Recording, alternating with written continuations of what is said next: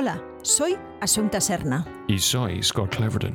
Este es el podcast de nuestros directos diarios. Donde hablamos de actores, interpretación. Con entrevistas y masterclasses con directores, actores, productores. Todo sobre cine, televisión y contenido digital en el siglo XXI. Siempre puedes encontrarnos cada día de lunes a viernes en directo en facebook.com barra Asunta Serna. Y youtube.com barra Escuela Asunta Serna. Únete a la familia de cine a través de patreon.com para Asunta Serna. Porque mañana Más. y mejor. Pues eso. Con todos nosotros hoy, Guillermo Cacachi.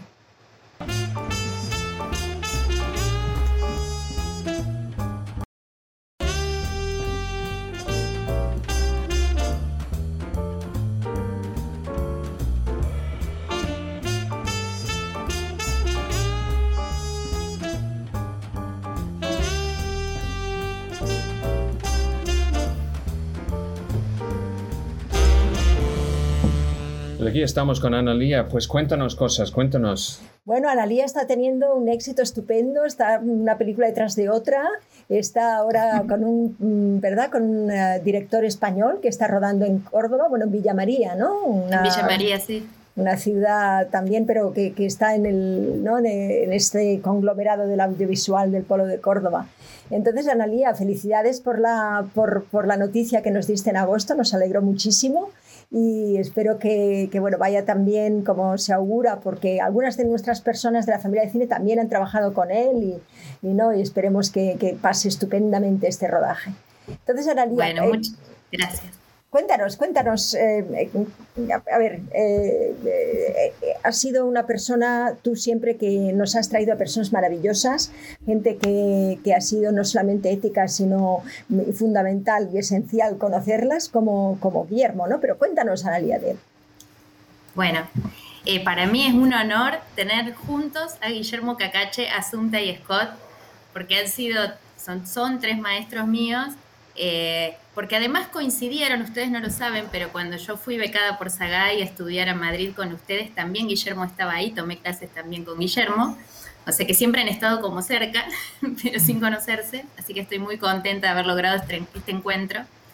Eh, Guillermo Cacache es un actor, director, docente argentino, eh, como bien decía Asunta, muy reconocido por toda nuestra comunidad, muy valorado.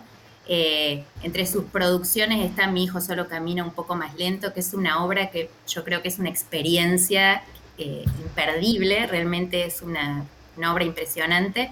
Eh, bueno, entre otras, El mar de noche, Parias, La crueldad de los animales. También es, es, docente en la universidad y con su trabajo como director y como docente ha trabajado, bueno, se ha presentado en Brasil, Inglaterra, Bélgica, México, Costa Rica, Venezuela, Canadá, bueno, no me olvido seguramente muchos países. Eh, así que bueno, es un honor tenerlo acá. Y un poco mi propuesta de invitarlo al coloquio, de invitarte, Guillermo, que estás escuchando ahí, fue porque cuando, cuando yo conozco hace más de 10 años a Asunta y Scott, una de las cosas que a mí me cambió la manera de estar en, en un rodaje o de pensar la actuación en, cine, tuvo que ver con el trabajo en equipo. Como que hasta ese momento en Córdoba nos pasaba mucho que cuando entrábamos a una película veíamos como al equipo como una cosa rara, como una suerte de enemigos, estábamos como a la distancia. Y de hecho, bueno, el libro de Asunta empieza eh, hablando un poco de esto, de generar equipo, de, de, ser parte, de integrarse a ese gran equipo. Y en eso encuentro que hay mucha coincidencia con el trabajo que propone Guille, que tiene que ver con la idea de lo que acaba de decir Asunta, de construir juntos, de hacer cosas juntos, eh, y que tiene que ver con la complicidad, con cómo se puede potenciar la actuación cuando hay complicidad entre las partes. Así que, bueno, quisimos invitarlos a hablar eso, de la relación cómplice entre actores y directores. Pues bienvenidos, Guillermo. Guillermo, qué bien. Gracias. Qué, está, qué, bien que estás con nosotros. Tienes una, un recorrido estupendo, ¿no? De muchísimas entidades. Supongo que has colaborado con tus cursos y, y has sido también con tu, con tu carrera como director, supongo, Guillermo. Te ha ayudado muchas a las gracias, cosas, ¿no?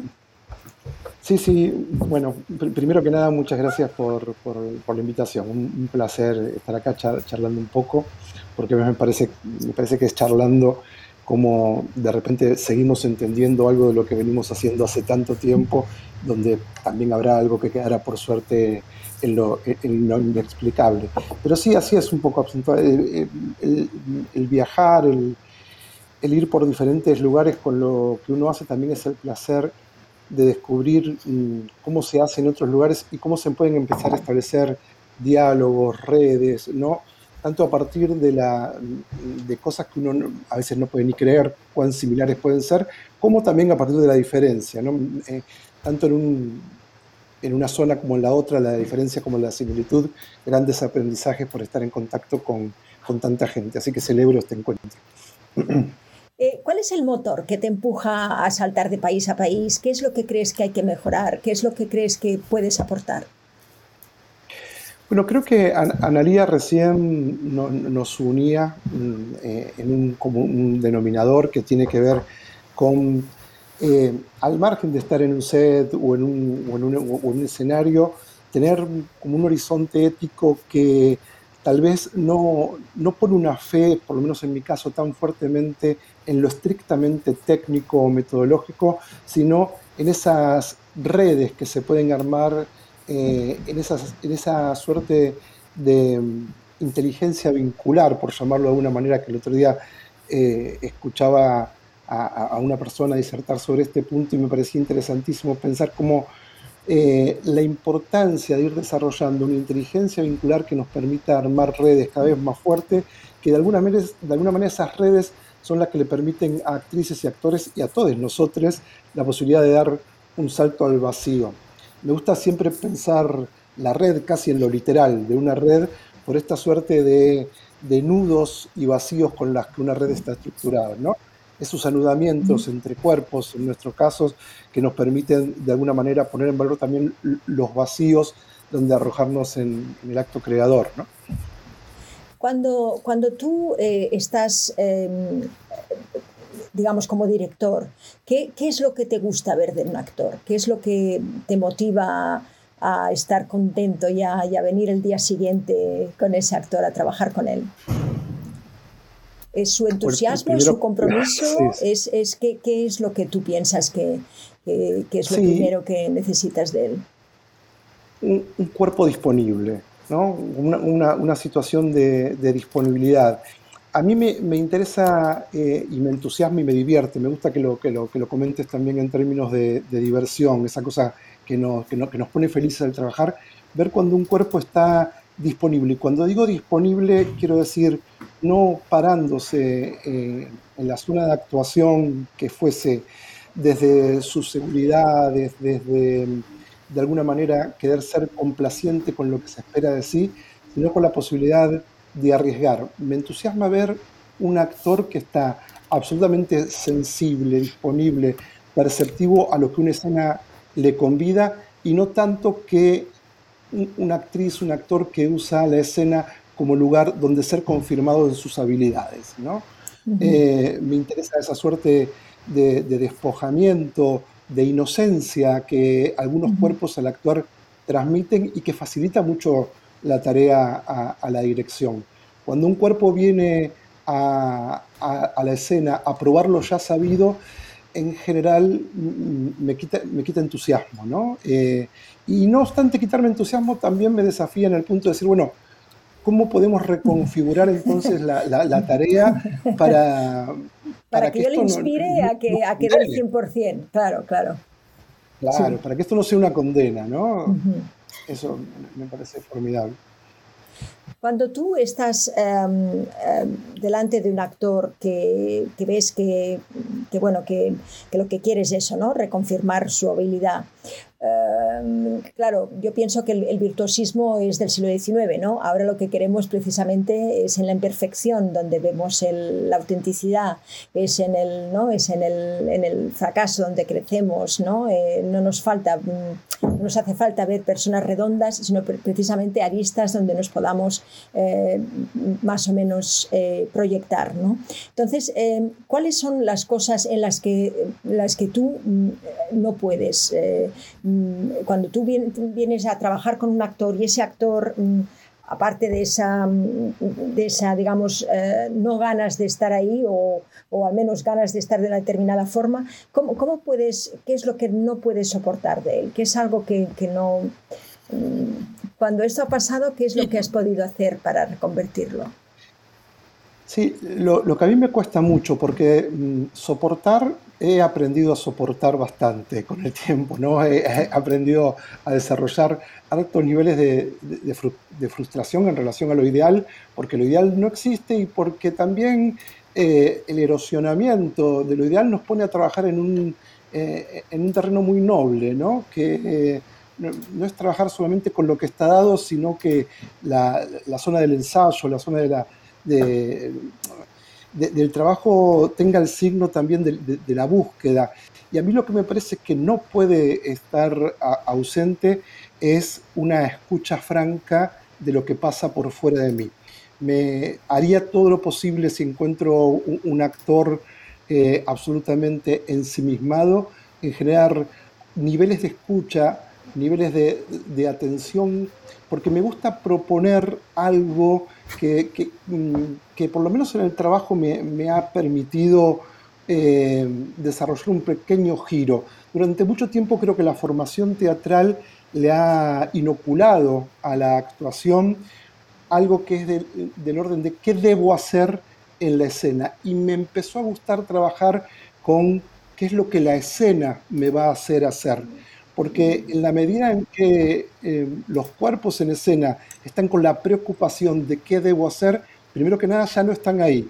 Y segundo, se pierden de algo que la escena tiene como campo propositivo per se.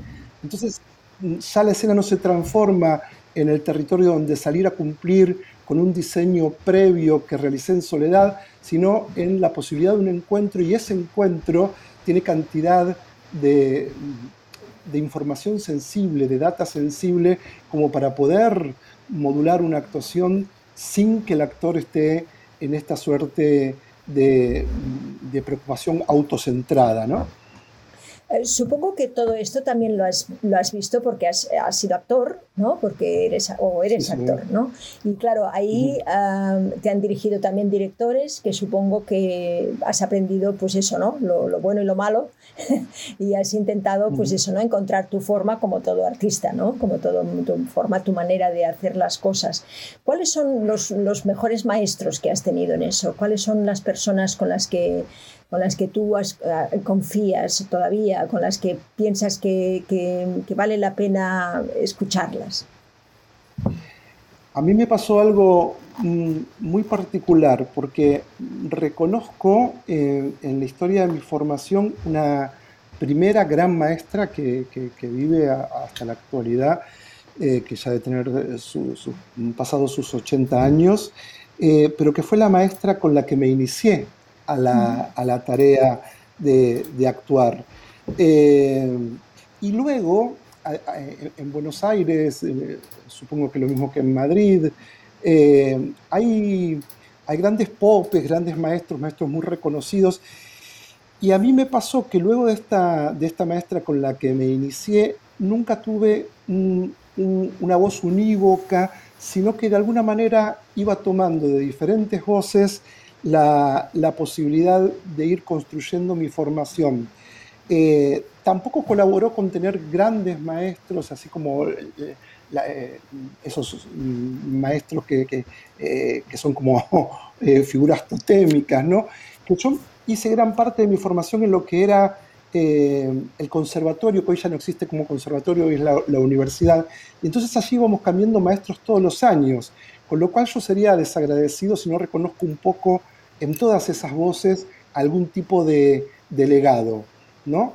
Mm, pero por fuera de Susana Santalla, vamos a, dar su nombre y apellido, que es una maestra no, que, que, no goza tal vez del reconocimiento de, no sé, de, Raúl Serrano, Augusto Fernández, grandes maestros de la escena argentina, eh, y no obstante yo ubico en ella como una situación de, iniciación, una, una, primera voz que me llamó al, sobre todo al juego, despertó en mí la, la, la, actividad actoral como una actividad muy lúdica y después la posibilidad de ir picando, por decirlo de alguna manera, en, en voces múltiples.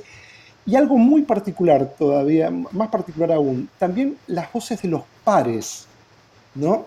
Eh, yo he aprendido mucho, me, he formado muchísimo con voces que no tenían que ver con artistas consagrados de otra generación, sino con, coetáneos, ¿no? Gente con la que armábamos, por, por, por entonces era muy frecuente armar grupos de investigación, alguien guiaba ese grupo y a lo mejor no era un maestro consagrado, era un par que asumía ese rol. ¿no? En ese punto podría nombrar a, uno de los pares de los que más he aprendido, que es eh, el, amigo y maestro Ciro Sorsoli, por ejemplo, pero que de alguna manera pertenecemos a la misma generación. Era ver, decir, ¿quién se pone en ese rol? Y cuando, por ejemplo, de todos los que se pusieron en ese rol, podría recordar como alguien que, eh, que me ha permitido pensar otras cosas en relación a la actuación, eh, mi querido amigo Ciro. Ese, eh, recordemos otra vez la primera mujer que te inició, ¿se llamaba el nombre otra vez? Susana Santalla. Susana Santalla, Susana Santalla. muy bien. Mira, yo, yo, yo, yo, tengo una, una pregunta caprichosa. Em, una cosa que, es que dijo George Bernard Shaw, si quieres eh, aprender tienes que leer, si quieres entender tienes que enseñar, ser profesor. Em, es que parece que cada semana yo tengo otra revelación sobre la interpretación. Recientemente, ¿qué, ¿qué, son las cosas que has descubierto? Porque es una cosa, yo no sé por qué cuando estamos trabajando con actores es como estar abajo de una mina em, y de repente tenemos una revelación ¿Qué, son las cosas que has, descubierto recientemente? Em, porque yo sé que estás trabajando en, una manera distinta ahora. O, seguro que has trabajado, sabes, virtualmente a través de pantallas. Entonces, ¿qué has descubierto en, este tiempo de nuestro querido confinamiento? En el confinamiento pasa algo, eh, eh, sí, e, es, muy curioso y es muy, muy buena la pregunta, porque yo estoy em, casi sorprendido eh, acá en Buenos Aires mm, pasó que cuando eh, ya en un momento dijimos, bueno, tenemos que reencontrarnos con, el objeto de nuestra pasión, la actuación, el entrenamiento actoral, empezamos a eh, usar el Zoom ¿no? como, como herramienta para los entrenamientos, para las clases, y hubo mucha resistencia. En principio yo sentí resistencia, en principio la gente sintió resistencia, y, los colegas, algunos que mm, directamente desestimaban la posibilidad de hacer algo interesante en este soporte. Y muy mm, mm, por lo contrario de, todos los peores pronósticos, yo empiezo a encontrar que hay una capacidad de concentración en términos de configurar una aquí ahora en los entrenamientos vía Zoom, por ejemplo, que por momentos hasta me dan ganas de, en la vuelta a la presencialidad que todos deseamos, empezar a alternar diferentes posibilidades de formación. Es decir, creo que en una vuelta a la presencialidad no descartaría cada tanto, por ejemplo, hacer una reunión en Zoom, porque ¿qué pasa? Creo que hay una situación de concentración en el cuadradito de, de la pantalla, hay una ineludible, un ineludible nivel de conexión con quien está del otro lado está interactuando conmigo, que resulta finalmente ser un facilitador de la producción de presencia. Y esto eh, era real, realmente sorprendente, porque la presencia en general se la ha asociado con la proximidad física. Y en este momento mismo en el que yo estoy aquí desde Buenos Aires con ustedes en España, eh, es innegable el nivel de construcción de presencia que estamos teniendo en este mismo diálogo. Y creo que en esto coincidiremos, la posibilidad de estar presente, habitando lo que se hace en el cuerpo de quien actúa, eh, tal vez lo sea todo, ¿no? Entonces, descubrir que el cuerpo, por fuera de la situación de proximidad, tiene la capacidad de formular presencia como, como lo hace en estos dispositivos remotos, fue algo del orden de, del hallazgo, ¿no? Es decir, mm, podemos hacer cosas en este tiempo y no tenemos por qué sentir que estamos forzando nada. Estamos en una materialidad de esa presencia que simplemente es distinta, que tal vez lo que no se puedan hacer son comparaciones, ¿no? No es lo mismo el, audiovisual, no es lo mismo el teatro, no es lo mismo un entrenamiento en Zoom. Son cosas distintas, pero en esa diferencia aparece de todas formas alguna potencia que merece seguir siendo estudiada por fuera de la pandemia misma, ¿no? Sí, es, es una cosa que, que, yo he notado porque en tan poco tiempo hemos desarrollado maneras distintas de comunicarnos. Sabes, antes que fue ah, de hablar cara a cara y después teléfono y después los SMS y después los WhatsApps y los emojis y los memes.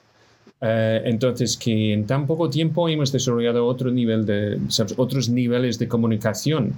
Um, y estamos utilizando simbología para comunicar o referencias a programas de televisión o personajes o, o memes muy conocidos.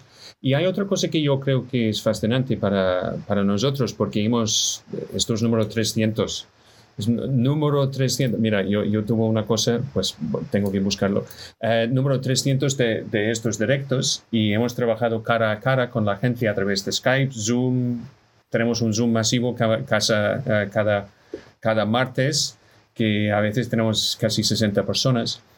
Entonces, esto es otro ámbito donde nosotros seres humanos interactuamos. ¿Sabes? No solo es persona a persona, ahora es que tenemos un lenguaje cuando estamos en pantalla.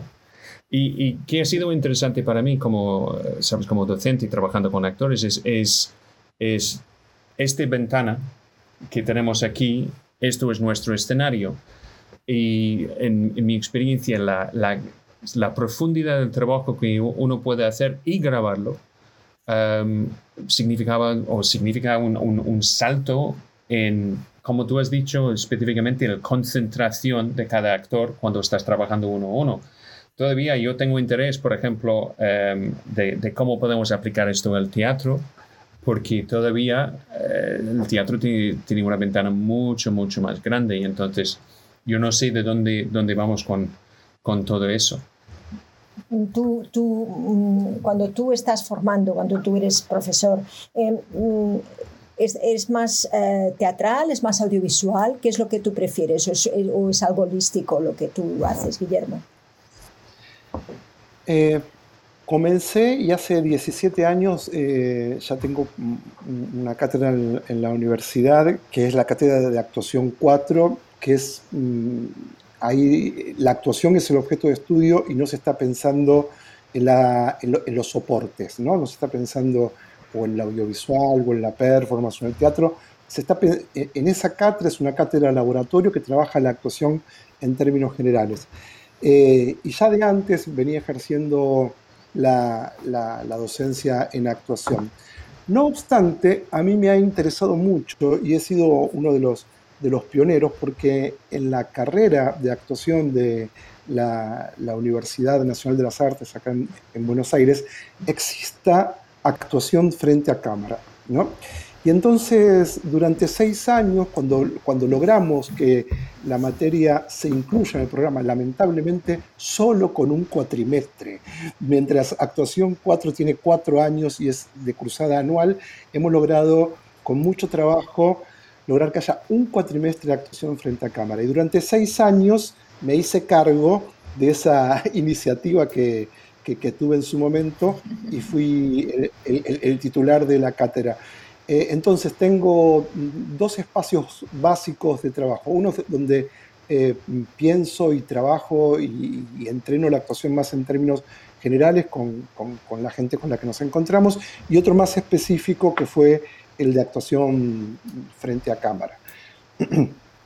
Sí, em, eh, nosotros, ah, bueno, hace 20 años que única y exclusivamente hacemos ah, actuación frente a cámara, nosotros nos gusta llamar la especialidad en interpretación cinematográfica, una especialidad que hemos em, pues tenido la suerte de con la Universidad del Rey Juan Carlos hacer un curso de 600 y pico de horas, con lo cual es verdad que, que hemos visto la necesidad realmente que, que había de, de, ensanchar un poco las, las eh, pues científicamente los, los fallos y, los errores para, para conseguir realmente mm, algo más, como diría yo, más em, auténtico. auténtico. Eh, eh, sobre todo para la gente que venía de teatro, ¿verdad? Entonces, eh, esa adaptación que, que, que, hicimos con ese curso de posgrado, realmente nos dimos cuenta que, que es un problema no, no, solamente de Buenos Aires, no es una lucha eh, constante la que nosotros hemos tenido en otros países, incluso como, como Inglaterra. Eh, eh, ¿Por qué tú crees que mm, es porque hay pocos profesores que puedan hacerlo? ¿Es porque las instituciones son mm, paquidérmicas? ¿Es porque... Em, em, explica un poco cuál es tu, tu posición. Yo creo que mm, la institucionalización de la formación actoral atrasa, eh, es paquidérmica, como, como, bien de alguna manera eh, lo has dicho, eh, atrasa, está a la, retaguardia de lo que podría estar pasando. la institución formativa, por decirlo de, de alguna manera, está más ligada a la reproducción de lo dado que al ajustarse a lo que está en movimiento y se va transformando. Lamentablemente no van siendo, son, sitios que yo apoyaré y, voy a valorar desde siempre porque allí mismo he hecho mi, mi propia formación de base, pero que admiten la posibilidad de un movimiento mucho mayor que esté en un diálogo más fluido con los tiempos que corren. Yo siempre digo esto, por ejemplo, eh, cuando en algún momento la universidad me, invitaba a tomar exámenes de ingreso, ¿no? Venían hasta, se, presentaban los exámenes de ingreso hasta 900 personas. De esas 900 personas, eh, tal vez solo un 10, entre un 10 y un 20% habían visto alguna vez una obra de teatro. Sí, sí. Luego, Luego entraban a una carrera donde iban a salir eh, formados no como actrices y actores en términos en sentido amplio, sino que iban a salir eh, el título de base es licenciado en actuación. Pero yo lo desmiento, yo creo que hoy, hasta la fecha, y ojalá algún día esto cambie, son licenciados en actuación en teatros pequeños, además, ¿no? Eh, ese sería como, como la, la, especificidad. ¿Por qué? Porque de alguna manera es lo que reproduce la, la, formación. La idea para mí siempre no ha sido irme, yo tengo mi propio estudio privado donde también hago formación, pero la idea siempre para mí ha sido quedarme y ver qué desde adentro de la universidad o de la escuela eh, del gobierno de la ciudad, donde también he sido docente de, de actuación, vamos pudiendo cambiar conforme a entender que incluso el primer enamoramiento en relación a la actuación eh, de, estos chicos y chicas que, vienen a, formarse muy jóvenes, tiene que ver con haber visto una película, sea en, la tele, sea más en la tele, lamentablemente, esto me pongo un poquito conservador porque me gusta mucho el cine, eh, pero más en la tele internet, y, ¿no? y ahora, claro. Ahora, en Internet, en sus compus, ¿no? los ordenadores. Eh, pero ese es el primer acceso y en algún punto eh, tenemos que trabajar a partir de eso. Me parece que no podemos desmentir esa, esa, esa realidad. Y entonces, eh, me parece que incluso los planes de estudio, las materias teóricas apuntan a la escena teatral, al teatro, a la historia del teatro. Y, y yo tengo una afiliación muy fuerte, soy director de teatro pero esto no quiere decir que, éticamente eh, pueda entender que la formación actual sea más un reflejo de la formación teatral que de una formación mucho más abierta, ¿no? que dé la, que dé la posibilidad de presentarse a, una, audición, presentarse a un casting y que la persona tenga herramientas para pararse en esa situación y que no esté tal vez eh, con un grado de mayor ventaja que nunca hizo una formación en tal sentido, porque bueno, no tiene ninguna responsabilidad, hay algo que se aligera, ¿no? Y yo, hay, hay, estudiantes que me comentan, tal vez una persona sin ninguna formación tiene más posibilidades en un casting que yo, que tengo una formación por ser mi formación tan teatral. Y eso no puede seguir ocurriendo, ¿no? Claro, claro, claro. Bueno, esto es que siempre en nuestro debate sobre el concepto de los actores naturales, que eh, mi, mi, pregunta es, ¿esto es un, un, fallo de los directores o es un fallo nuestro como actores por el tamaño de la ventana donde tenemos que trabajar? Y, siempre es, es una cosa de que yo, yo, yo, tengo una formación clásico en Reino Unido, en Escocia.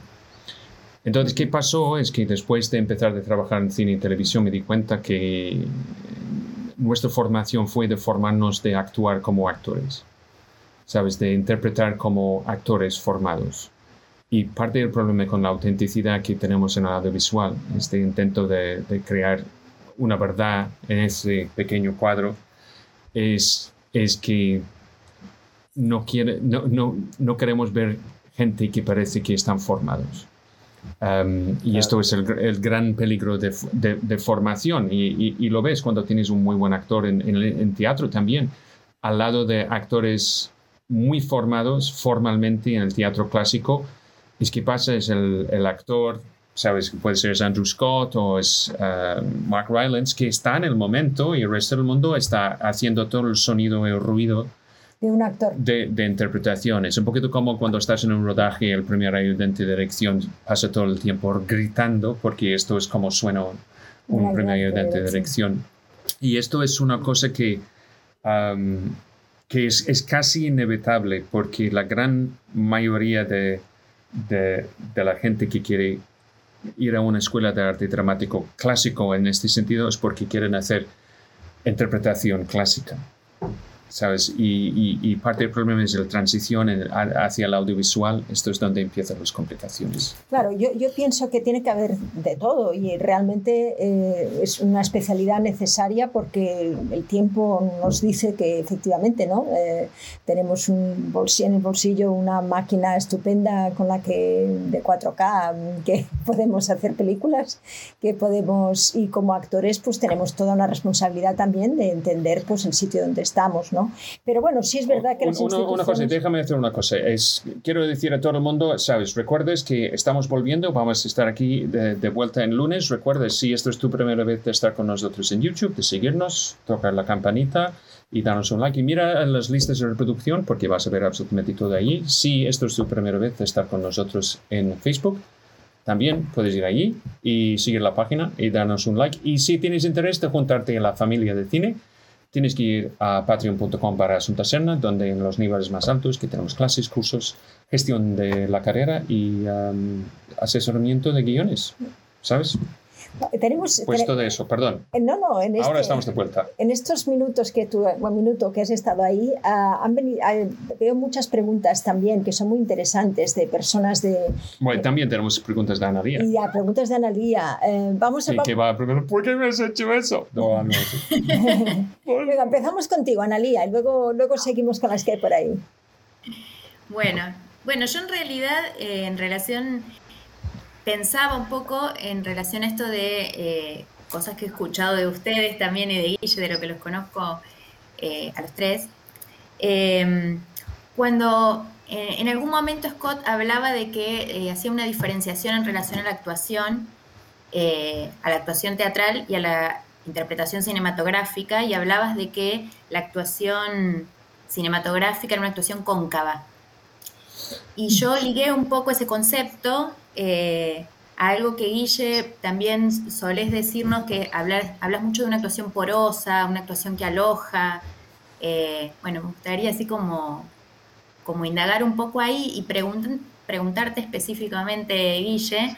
Eh, sé que has trabajado, has tenido la oportunidad de dirigir actores que son del, del mundo del teatro, que tienen más, más experiencia en el teatro independiente, y también actores que vienen del cine, que tienen como mucha experiencia en cine y los has eh, eh, dirigido también en el campo del, teatro.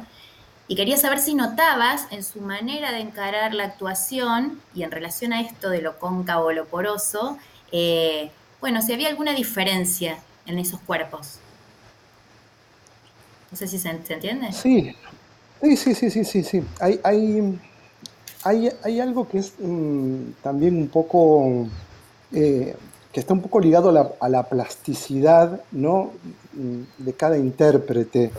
Eh, digo, a, a, la posibilidad de, de, ir de un registro de actuación al otro sin siquiera ser conscientes por momento de lo que están haciendo cuando van de, de un registro al otro. Yo no he tenido que trabajar particularmente para, para lograr que alguien entre en ese registro más cóncavo, pero, pero sí es claro que aliento cuando en la escena empieza a aparecer algo del orden de aquello que puede alojar la mirada de un otro, ser más poroso, más cóncavo, trato de alentarlo, de que con quien está actuando eh, surja de alguna manera alguna identificación de esa operación puntual, porque entiendo que allí también hay más posibilidad de alojar la mirada del espectador, ¿no? La mirada del público. Creo que una actuación cóncava es una actuación hospitalaria, por decirlo de alguna manera. Entonces se, genera en el cuerpo de quien actúa eh, la pérdida de una preocupación por lo expresivo, por decirlo de alguna manera. Y esto no quiere decir que lo expresivo opere, se debilite. Hay por momentos en el cuerpo que, actúa una suerte de temor a que si no estoy controlando lo que emito, ¿no? En términos casi de ser un prestidigitador que quiere con ese control sobre lo que emite controlar también el ojo de quien ve, que me parece que eso sí, de alguna manera, eh, disuelve la potencia de la actuación. Lo que en general proponemos es que ese cuerpo tenga una confianza en que si pasa, se ve, y que si algo pasa, tiene una consecuencia expresiva que no es necesario, de alguna manera, eh, nosotros manipular. Decimos, nosotros decimos demostrar, ¿no? No hace falta demostrar, ¿no? No hace falta demostrar nada, simplemente eh, ser, estar, ¿no? Que es esa presencia un, aspecto, auténtico. Sí, no, un, aspecto de eso, un aspecto de eso es uno de, de recibir la atención y el otro y aceptar la atención y otro es de pelear por la atención. ¿Sabes? O, de, o, de, presentar algo que está más en el primer término para atrapar la atención. Esto es simplemente cuando yo digo convexo, es porque tenemos que llegar a ellos. Y más en cámara con, concavo, porque ellos llegan a nosotros. Es que mi, mi, teoría en, en, términos generales es, por ejemplo, plano medio o plano general es movimiento. Okay, plano medio es la palabra. ¿sabes? Es porque esto es que realmente recibimos en un plano medio. En primer plano estamos con el, al nivel de pensamiento. Como siempre digo, el, el unidad más pequeño de información en el teatro es la palabra, el unidad más pequeño de información en cámara, ¿sabes? El primer plano es, es el pensamiento. Entonces, es, es realmente está conectado con no solo el tamaño de, de la ventana, pero también cuántas personas hay atrás de la ventana en un arco prestinio de un, un, teatro tradicional puede ser cientos o miles. ¿Sabes? Cuando llegas a un sitio como uh, Mérida, ¿sabes? El Teatro Romano de Mérida, que tienes 3.000 personas. Entonces, esto es más donde tienes que incluir todo el mundo en la proyección de que esta, esta información. Y en cámara es una persona. Esto es un poquito de teoría. Yo me, me, me hago la pregunta si en realidad eh, Mérida, por, por, tomar el mismo ejemplo que traes vos, precisa de una actuación convexa o de una expansión de lo cóncavo. A mí me gusta más apostar a una expansión de lo cóncavo que algo que se pone convexo e intenta de alguna manera ilustrar lo que está pasando o mostrar en los términos que traían ustedes. ¿no? Creo que hay algo ahí que, eh, siempre es una materia pendiente a, investigar. Qué pasa si un grupo de actrices y actores acepta la posibilidad de habitar una espacialidad eh, monumental, como podría ser la de, la de Mérida o cualquier caja italiana enorme, apostando a dimensionar una zona de, lo cóncavo que en general, ante el riesgo de que esto eh, nos desestabilice un poco, inmediatamente apelamos a lo convexo, ¿no? Eh, y creo que estamos en, un siglo que, alienta que, eh, la, posibilidad de eso, ¿no? Es eh, muy interesante. La expansión de lo cóncavo, ¿cómo lo ves? Como una... porque cuando, cuando realmente un, un, trocito de pensamiento, el signo revelador pueden ser pues milésimas en los ojos o en la retina, en cine, eh, y eso lo, lo, lo trasladamos a, ese, a, esa ventana enorme que puede ser, eh, claro, em, no solamente no retina, sino que ya ni la cara se ve en los últimos 3.000. Entonces, eh, ¿sabes? Em, me acuerdo que estuvimos hablando con Fermín Núñez, ¿no? Eh, que es también un, director y actor extremeño. Y, y, claro, mm, no me convence mucho el que, el que te diga, mm, no, pero es que claro, lo que es así, luego lo has de hacer así. Ah, ¿Sabes? Hay una cuestión de forma en, en eso de, lo, de, la, de, esa expansión que, que, entiendo que viene por un, por, un, por un, deseo interno, pero sí que es verdad que ese deseo interno puedes medirlo a través de una, de una ventana más o menos grande, pero en, en vez de, de, ir efectivamente a, a, a, mostrar o a demostrar, ¿no? Pero esa expansión, eres en ese punto donde realmente es un trabajo de, también de, de experiencia e investigación, porque hasta que no hay las 3.000 personas, no, no puedes realmente entender qué es eso, ¿no te parece? Yo, yo, yo tengo solución. ¿Estás, ¿Tienes interés en solución? Pues Venga. la solución es esto. Si estás en movimiento, la gente va a ver el movimiento. Si vas a hablar, la gente va a escuchar. Pero si no dices nada, si hay la ausencia de, de, los otros dos tipos de información, la gente tiene que buscar la información que va a buscarlo dentro del contexto de dónde estás y de qué estás pensando. El límite de cómo puede estar visto es el límite de la calidad de visión que tiene cada espectador. Pero el problema es de hacer, yo creo que, que, que Guillermo está, está hablando, es si estás hablando ¿ok? Entonces, estás ya en otra especie de... Esto tiene su propia convexidad, no sé si esto es una palabra, pero ¿qué pasa cuando el silencio en el teatro, que es una cosa que da miedo al actor y a veces da miedo al espectador, es que empuje al espectador de acercar su atención en qué está pasando y la única cosa que donde hay algo pasando es en las personas, los actores que están en el escenario. Buenas noches. Sí, Feliz pero, Navidad. pero cuando no les ven los ojos es tricky, ¿eh? Micro. ya está. Y toma. ya. Está. Toma. Pero Guillermo, um, tenemos aquí otras preguntitas. Um, por ejemplo, Vero Parreño nos pregunta. Eh, ahora que vuelve la hermosa obra, mi hijo solo camina un poco más lento. ¿Crees que después de la pandemia y el encierro y todo lo que nos pasó en este tiempo, la gente puede tener otras lecturas eh, de esa obra que tuvo tanta repercusión? Y otra pregunta, en la misma pregunta, dice, y también para los actores y actrices que trabajan en ella, ¿te parece que hay otra lectura del trabajo de interpretación después de haber atravesado esta vivencia colectiva? ¿Qué te parece, Guillermo? Guillermo, ¿nos oyes? Analia, ¿nos, oy ¿nos oyes? Yo sí los oigo, pero tengo la sensación de que... Ah, está, está, ahí lo tenemos. Guillermo, ¿nos oyes? Sí.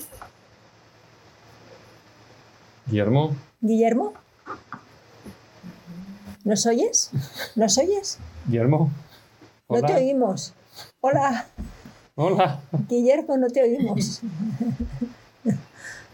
um, ya, um, pues esto... Eh, no nos oye, ¿verdad?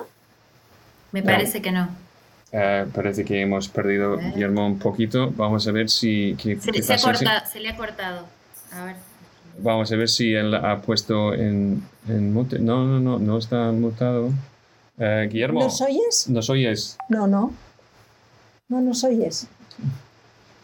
No nos oyes. Guillermo, nos oyes. Habla. Habla. Por favor. ¿Nos ves? um, pues eso, um, vale, ok. Um, no sé por qué. No, dice no. que no, que no nos oye y no sabemos por qué. pues todo está bien a este lado. Pues dile que, que, salga y que vuelva a entrar, que a lo mejor... Sí. Pues mientras, Asonta, tú y yo podemos uh, hablar de, sabes, de, de, de, recordar a todo el mundo que estamos volviendo en lunes. Hoy es, hoy es número 300. 300. 300. Uh, mira, yo, yo tengo algo. Where, where is this? Es que un día, mira, tengo eso. Esto es. Ah, número 300. Número 300. Em, Vamos y- a dejarlo ahí. Sí, pues eso. Y recuerda- minutes later. Ok, pues Perdón, Analia, ¿qué decías? Qué emoción, 300. ¿Verdad? Oh, vamos a, vamos a ver. eh, guest is in guest room, in green room. A ver si podemos conectar con él. ajá. Yo los escucho. Ahora sí. Sí, pero, Guillermo. Pero ¿qué pasa? Es, es eh, no tenemos cámara. Pero No nos tenemos oyes. Guillermo. No. Tenemos audio, pero no tenemos cámara. Tenemos un icono Un icono.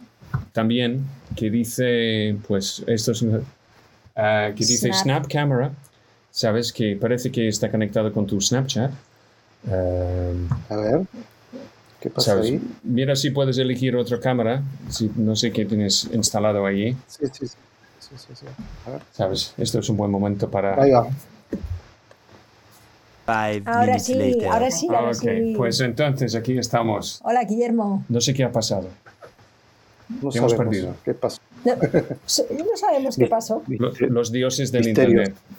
Sí, sí, sí. Bueno, hay una pregunta que te preguntábamos de, de Vero Parreño que decía, ahora que vuelve la hermosa obra, mi hijo solo camina un poco más lento, ¿crees que después de la pandemia y el encierro y todo lo que nos pasó en este tiempo, la gente puede tener otras lecturas de la- esta obra que tuvo tanta repercusión?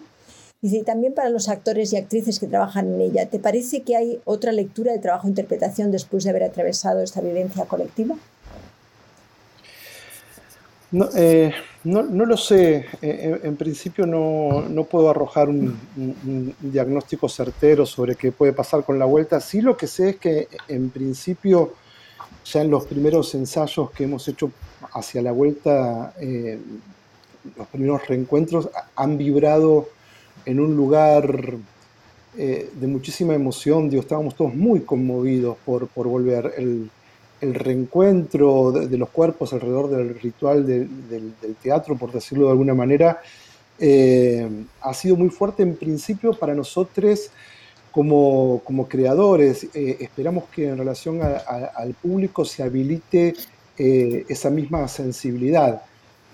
Sería auspicioso que todo este tiempo sin vernos has alimentado un deseo en relación a nada, a, a estar en- eh, frente a una actividad como, como, como el teatro eh, desde un lugar más sensible, ¿no? Yo creo, no sé, mm, en este sentido, yo creo que mm, si bien el teatro eh, puede producir tanto la posibilidad de ponernos a pensar como, poner, como, como conmovernos con, lo que pasa, a mí me interesa un tipo de, teatro que no solamente llame la reflexión, no me interesa eh, el teatro como, como sitio desde donde generar explicaciones acerca de, de la vida, ¿no? Me, me- me interesa que, que el teatro pueda generar conocimiento desde la sensibilidad que propone. Desde este punto de vista, después de una pandemia, eh, para mí sería auspicioso que, que podamos ir eh, tras la búsqueda de, de menos certezas al encuentro con otros cuerpos que en este caso, y contrariamente a lo que decíamos antes de, de- de los descubrimientos de lo que pasa en red, es un cuerpo que está en proximidad y en proximidad es cierto que pasan otras cosas que tal vez el teatro antes de la pandemia había empezado a anestesiar un poco, ¿no?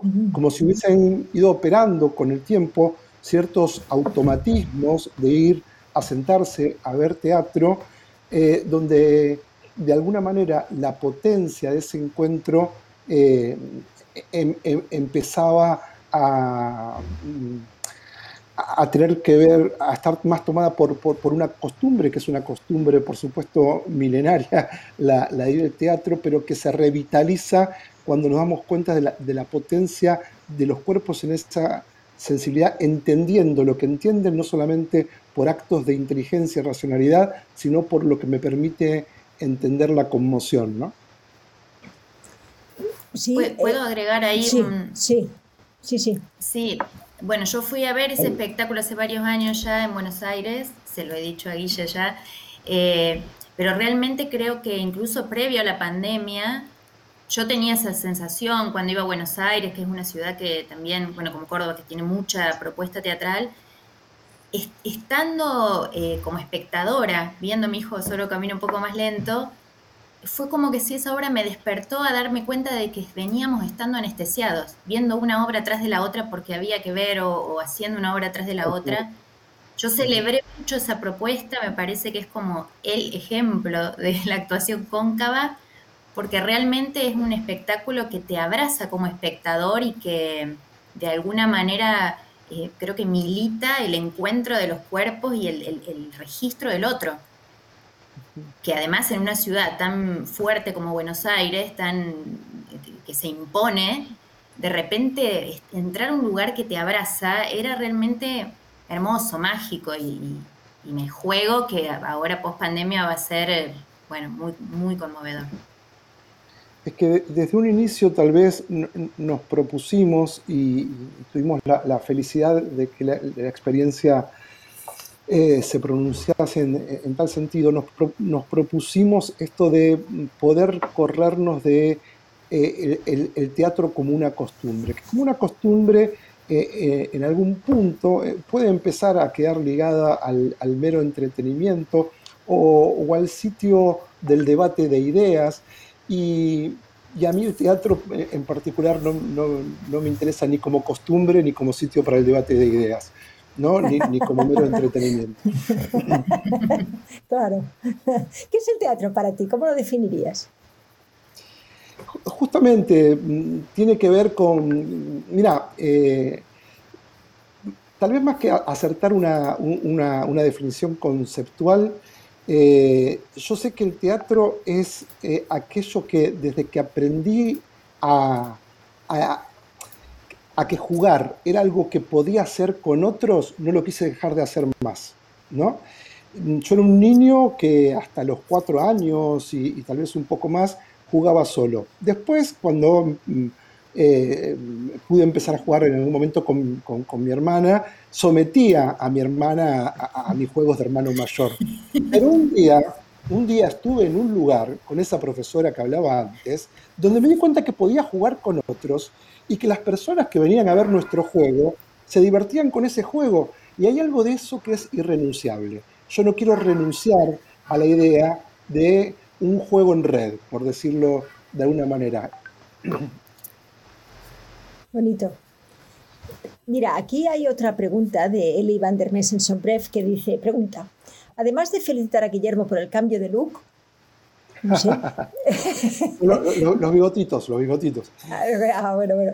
me gustaría saber si está de acuerdo con Sidney Lumet, quien considera que la base de un buen trabajo actoral es el autoconocimiento del actor y la confianza que debe desarrollarse entre actor y director, así como la devoción del texto y el trabajo.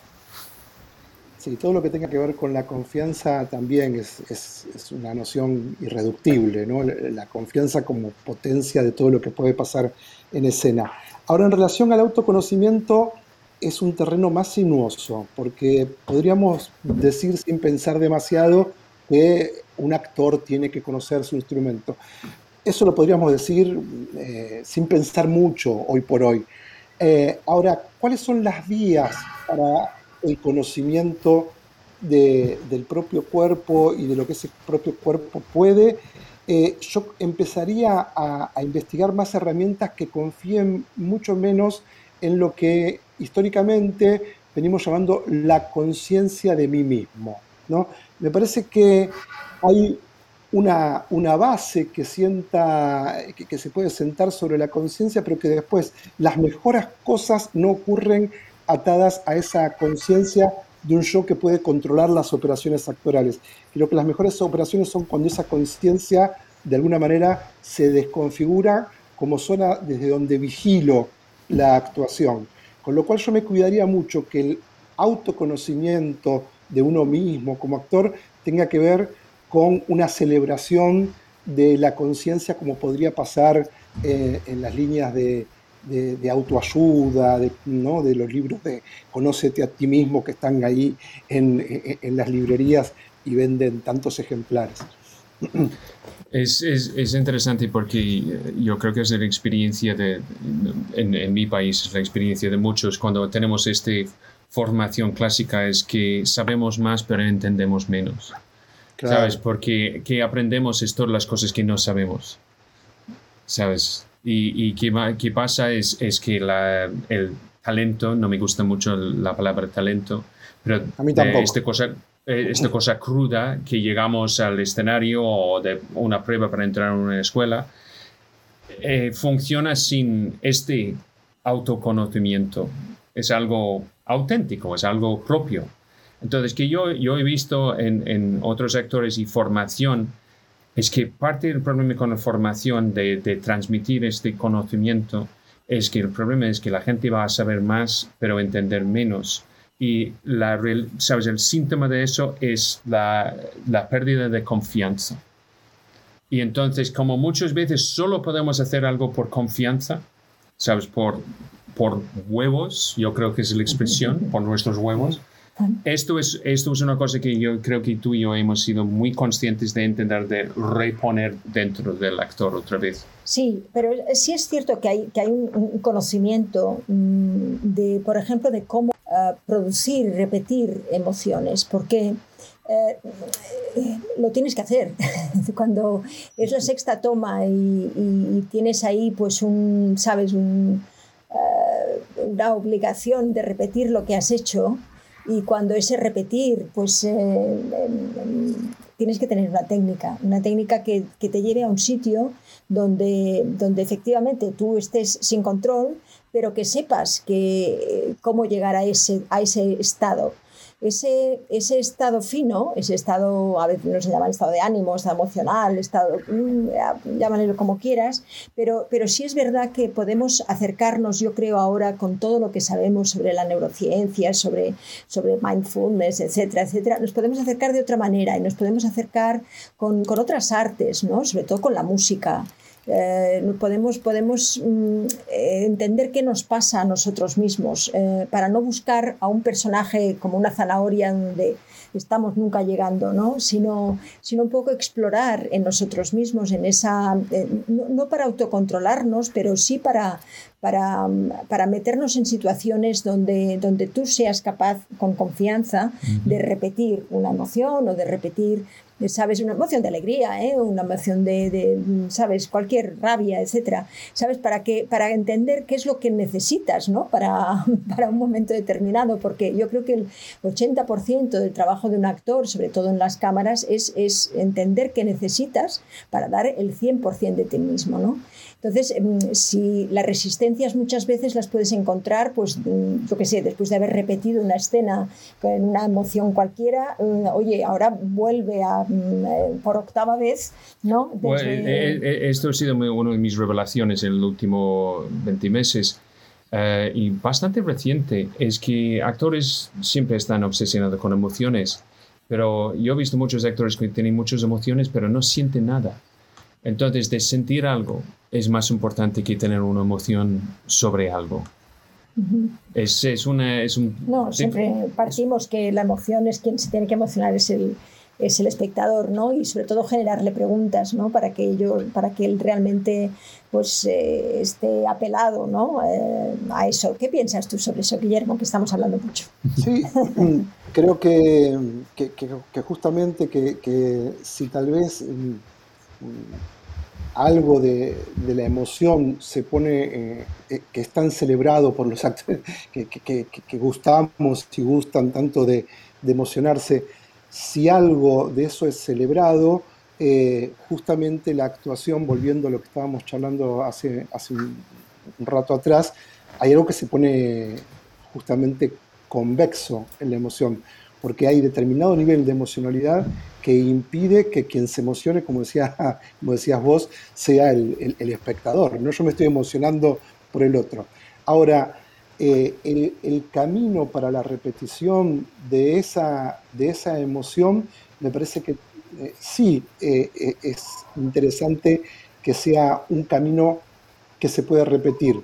En la medida que puedo repetir eh, las condiciones de posibilidad que me llevaron a esa emoción, más que el resultado de la emoción misma, ¿no? Como si uh -huh. de alguna manera estuviésemos ahí trabajando en una suerte de ingeniería, ¿no? De con qué conecté, qué conexiones hice que me llevaron a este estado para desde ahí mm, mm, volver a tener una emoción que nunca va a ser idéntica. Yo creo que el problema, con, la, el problema con la repetición entre una toma y otra o entre una función y otra es, es querer que sea idéntico. ¿no?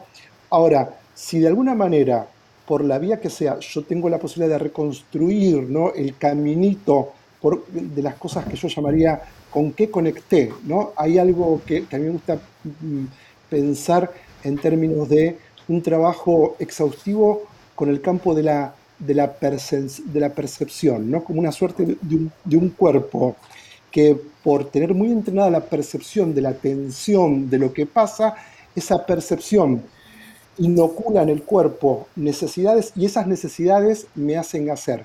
Como mm, si pudiésemos plantear eh, la escena como un campo siempre lleno de tensiones, que tengo que tener un cuerpo desbloqueado para poder percibirlas y al percibir esas tensiones voy a tener una necesidad de accionar que no viene de una idea, sino que viene de un proceso de sensibilización con lo que pasa en la tensión de la escena. ¿no? y las emociones van a ser una consecuencia de recorrer estos caminos, ¿no? Sí, sí, sí, sí, y nunca es el resultado al que hemos de ir, sino simplemente, pues eso, ¿no? Hacer ese camino, porque otras cosas pueden aparecer muy buenas y sobre todo en cine, pues eh, es una construcción constante y al final quien nos construye es el montador. Entonces, eh, es, es, es, importante dar, pues eh, que nunca sea lo mismo, ¿no? Bueno, yo, yo, creo que eso es, otra cosa de utilizar la metáfora de, de, de cine y montaje también en el teatro, porque también yo creo que en el, en el teatro, el, eh, según el, la puesta en escena, la eh, dirección, sabes, físico de, de qué está pasando, em, es que el mismo editor es, es el espectador. ¿Sabes? Eh, de hecho, es el montaje en el audiovisual está muy parecido en nuestra capacidad de prestarle atención a una cosa u otra. ¿Sabes? Es esa reacción o la ausencia de reacción. Es que no cortamos antes que alguien habla, cortamos justo después que empieza de hablar. Y esto es lo mismo que de ver dos personas de escenario, uno habla y otro y miramos al otro. Entonces no es, no es años luz de, este, y, yo creo que es un poco más digital, ¿sabes? La manera de... Yo, yo, tengo una teoría que hay dos maneras de dirigir teatro. Uno es analógico, que es, pues dame un poquito más de esto, un poquito menos de esto. Y otro es digital, que es, según Stanislavski, las unidades y objetivos, que es una manera muy simple de, de, romper una escena y una obra entera, pero sabes de hacerlo por unidades de, de acción, porque podemos repetir la acción, de explicar, de confesar, de justificar, y esto va a llegar a un resultado que va a ser más o menos que antes, sabes, de la noche anterior. Pero el problema es cuando intentamos de reproducir exactamente que, el resultado. ¿sabes? El, la emoción que, es, es, que es imposible. Y además que el espectador no tiene interés en emoción. Tiene interés en qué estás haciendo. Sí, yo me, perdón, voy a aportar acá una cosita. Me acuerdo ahora cuando estaban discutiendo esto sobre la emoción y sobre qué lugar le dejamos al espectador, volviendo a esto de la actuación cóncava, recuerdo un ejercicio que hicimos con Scott en Madrid, que la escena mm, de Best Revenge, ¿te acordás Scott? Eh, que era una escena que, posibilitaba llegar a una emoción, hicimos como todo el recorrido y en la última toma Scott me dijo, cuando yo ya había logrado un estado emocional bastante intenso, ahora la vamos a hacer igual, pero no podés llorar en ningún momento. y fue la escena que quedó y fue hermosa aparte, porque realmente estaba como ese proceso de que ya no podía más y era como una imposibilidad permanente. Eh, es como muy interesante eso y sobre todo frente a esta, bueno, como decía, en esta celebración que hay a veces de la emoción en ciertos espacios de formación, sobre todo, bueno, yo en Madrid lo vi bastante, eh, en, otras escuelas, pero bueno, que no vamos a nombrar. No vamos a nombrar. no vamos a nombrar. no y no hay ningún argentino involucrado. Eh. No, no, no. Tampoco. Eh, nada, la indiferencia mejor. Dice Pablo Giuliano, dice, quisiera preguntarle a Guillermo si como director tuvo que desvincular en algún momento a algún actor-actriz porque en su proceso creativo no avanzaba. Sí, sí, lamentablemente, eh, sí. En, realidad, por supuesto, esto puede ocurrir solamente en la instancia de, un montaje, ¿no? Esto nunca podría ocurrir en un, en un entrenamiento. Pero en la instancia de un montaje me parece que muchas veces, es decir, tenemos este tiempo, no, tenemos toda la vida para, encontrar la, posibilidad de, que esto empiece a pasar, de que esto empiece a ocurrir, y, entender en esas ocasiones, eh, lo más difícil siempre ha sido entender que nada de lo que estaba provocando una desvinculación tenía que ver con algo personal, sino con la imposibilidad, aquí ahora y en esta situación, de encontrarnos.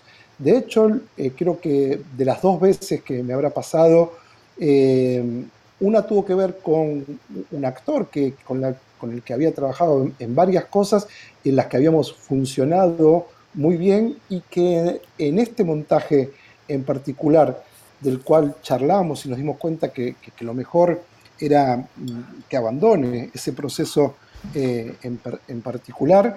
Eh, en este montaje había algo que no estaba funcionando, pero que no tenía que ver con su capacidad como, como actor en, particular, eh, ni tampoco tenía que ver con mi incapacidad, en, este caso, de, de, poder guiar, facilitar su actuación. Sucede el desencuentro y uno no quisiera que pase, pero, pero, pero pasa y me parece que lo mejor en ese caso, desde la dirección, es tener la valentía de poder pronunciarse en esa decisión, de decir, esta vez no puede ser, porque luego, si uno ya está dándose cuenta que esta vez no va a poder ser, y esto se sigue acumulando, y llegamos al estreno, y, este actor luego va a estar en escena haciendo algo inconsistente, el que, el que va a quedar expuesto es el actor mismo para mí va a ser siempre preferible poder bajarse de un proyecto a exponer a alguien en una zona de inconsistencia porque con los años uno ya se da dando cuenta cuando algo se va a poder revertir y cuando algo es irreversible, ¿no? Dice, bueno, hay mucha gente aquí que ha visto tu obra. Jessie, por ejemplo, Jessie Terán, esa chica que hemos comentado, actriz eh, de Ecuador que vive en Argentina, dice completamente de acuerdo con Anita respecto a la obra. Cuando estaba en Apacheta, ya entrar en ese espacio era una experiencia inolvidable, el mate, los bizcochitos. Dice, mm, mm, a ver, a ver, dice Estela Pacheco, dice, maravillosa obra, mi hijo solo camina un poco más lento, ese encuentro cóncavo con el otro.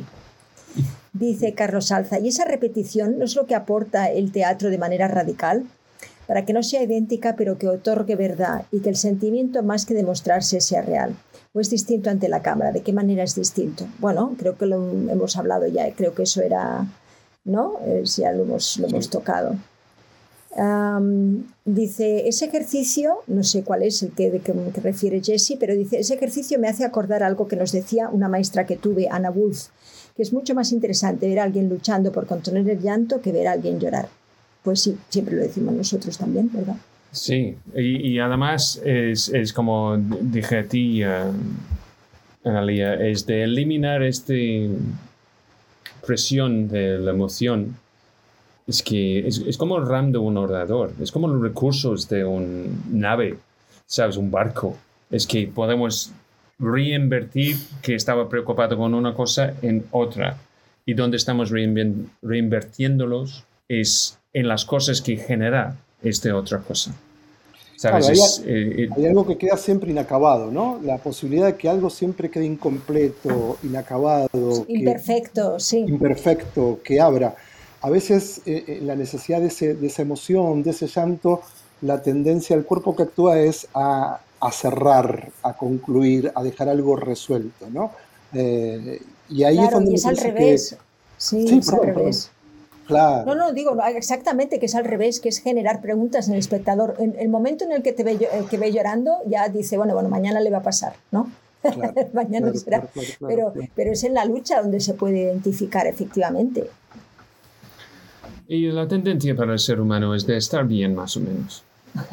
esto es porque, y esto es parte de nuestra investigación ahora sobre, sobre el niveles de hormonas y cómo nos afecta. Esto es, esto es mi teoría porque cuando um, contamos algo serio o, estamos enfadados con alguien, sonreímos o reímos porque cuando contamos una mentira reímos así, porque esto es otra manera de hacer una microgestión, ¿sabes? De los uh, oxitocino. Y, Sí, y, muchas otras cosas.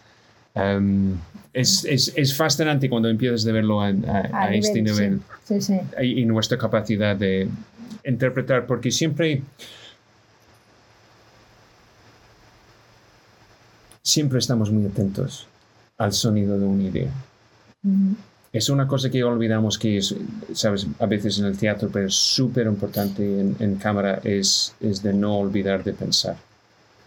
Y esto es una cosa que, sabes, este microscopio que tenemos cuando estamos trabajando con, con cámara. Con cámara. Es, y, y la oportunidad de, de, revisarlo. Esto es una gran ventaja. Entonces, Guillermo, ¿qué estás haciendo ahora? ¿Cómo, ¿Cómo, la gente puede encontrarte en el mundo? Tú tienes tu propio estudio, estás trabajando como docente, profesor y estás dirigiendo. ¿Qué pasa? Cuéntanos. Sí, en, este momento estamos tomando la, la, actividad presencial en términos de, de, teatro, de espectáculos. Estamos volviendo con el montaje de esta obra que por aquí han estado mencionando, que es Mi hijo solo camina un poco más lento. Es un texto croata que hace ya siete años que, venimos haciendo y que el 19 de septiembre reestrenamos en un teatro porteño, en el Teatro El, Picadero. Y después siempre estamos con las actividades de, mi estudio, que son talleres de, actuación, de dirección, y ahora estamos por largar el último taller del año, que va a ser un taller de puesta en escena. Pues muy bien. Eh, entonces, para la gente que está por allí... No, pero ¿y cuándo vas a dirigir cine? Tengo una preguntilla. sería precioso, sería, sería precioso. Ahora, hay, zonas eh, donde yo soy excesivamente respetuoso, por ejemplo, eh, el respeto que me generan eh, los, dramaturgos, los, los, autores. Acá en Buenos Aires pasa que la gente escribe la obra, la dirige, la actúa y me parece bárbaro. Yo no tengo esa capacidad. Sí, muchas veces son, ellos son los únicos espectadores también, pero eso es otro. Puede ser, puede, ser. Y tal vez no se dan cuenta. Sí, oh, qué horror.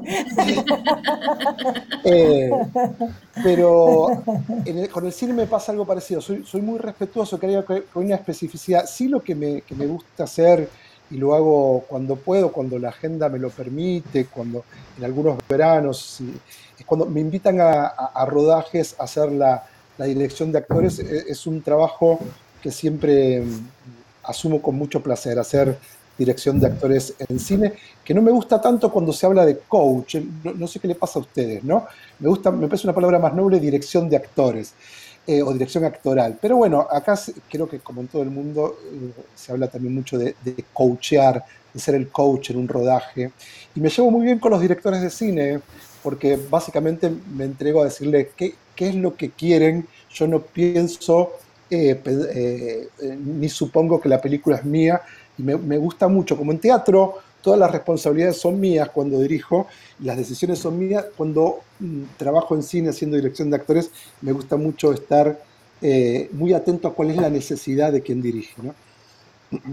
Sí, eso tú también lo has hecho, Scott. Es, sí, yo, yo, digo, yo soy el gaffer para los actores. También como hay un gaffer para, para, la iluminación, que, que, pone las luces donde dirige el director de fotografía, esto ha sido mi trabajo con actores. Es decir, yo, yo por mi experiencia, y sensibilidad y conocimiento, yo, yo sé cómo sacar exactamente qué necesitas en, en los términos necesarios para hacer algo que es fluido y no solo esto es repetible.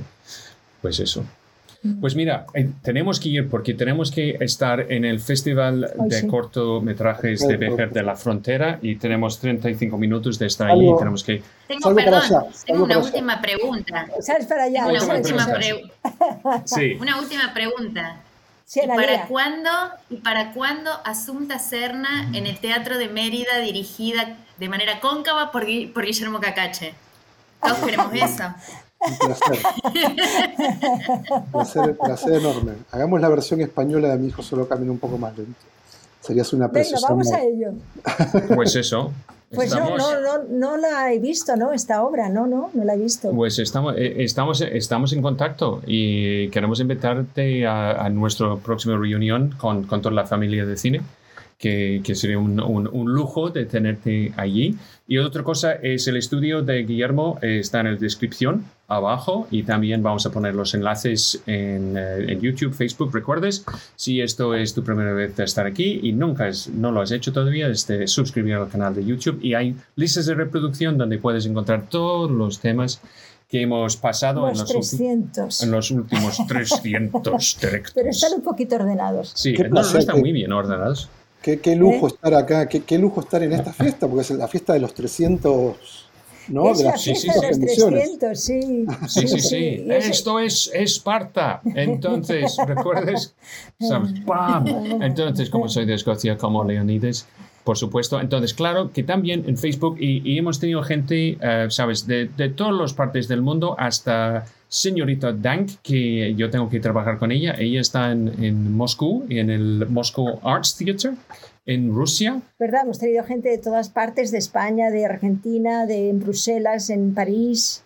Eh, sí, sí. Sí, pues entonces, mira, mira al, enlace abajo eh, que voy a poner después para el estudio de, de, Guillermo y espero que Guillermo pueda contarnos exactamente esta obra tan estupenda que, que hemos hablado hoy. Donde... Sí, estaría muy bien hacerla en España, ¿eh? me, me, me, gusta esa idea. Sí, sí como, como hemos descubierto que funciona en un sitio, porque no que va a funcionar aquí. Claro. Y además que, ¿sabes? En España hay, hay uno o dos argentinos. Uno dos. ¿Sabes? Uno dos. Uno dos, ¿sabes? Um, bastante. Es como encontrar españoles en Londres. Sabes que cuando estás en Camden Market escuchas castellano tanto, parece que estás en el rastro. Sabes, es, es, impresionante. Pero es estupendo, estupendo que podamos, podamos estar tan juntitos y tan cerca, Guillermo, y en ideas, en, en, en, proyectos incluso, y, gracias a Analia, que ha sido esta, esta maga hechicera que nos ha traído de la mano para, para poder conectar y, poder, poder pensar juntos cosas y, hacerlo cada día lo mejor posible, que es lo que pues, queremos. Sí, pues entonces yo tengo que terminar. Entonces, muchísimas gracias a Guillermo por estar con nosotros. Placer, placer, placer, placer. Muchas gracias. Muchísimas gracias, Analia, para traer Guillermo y estar con nosotros y parte de la familia de, de, de cine. Gracias.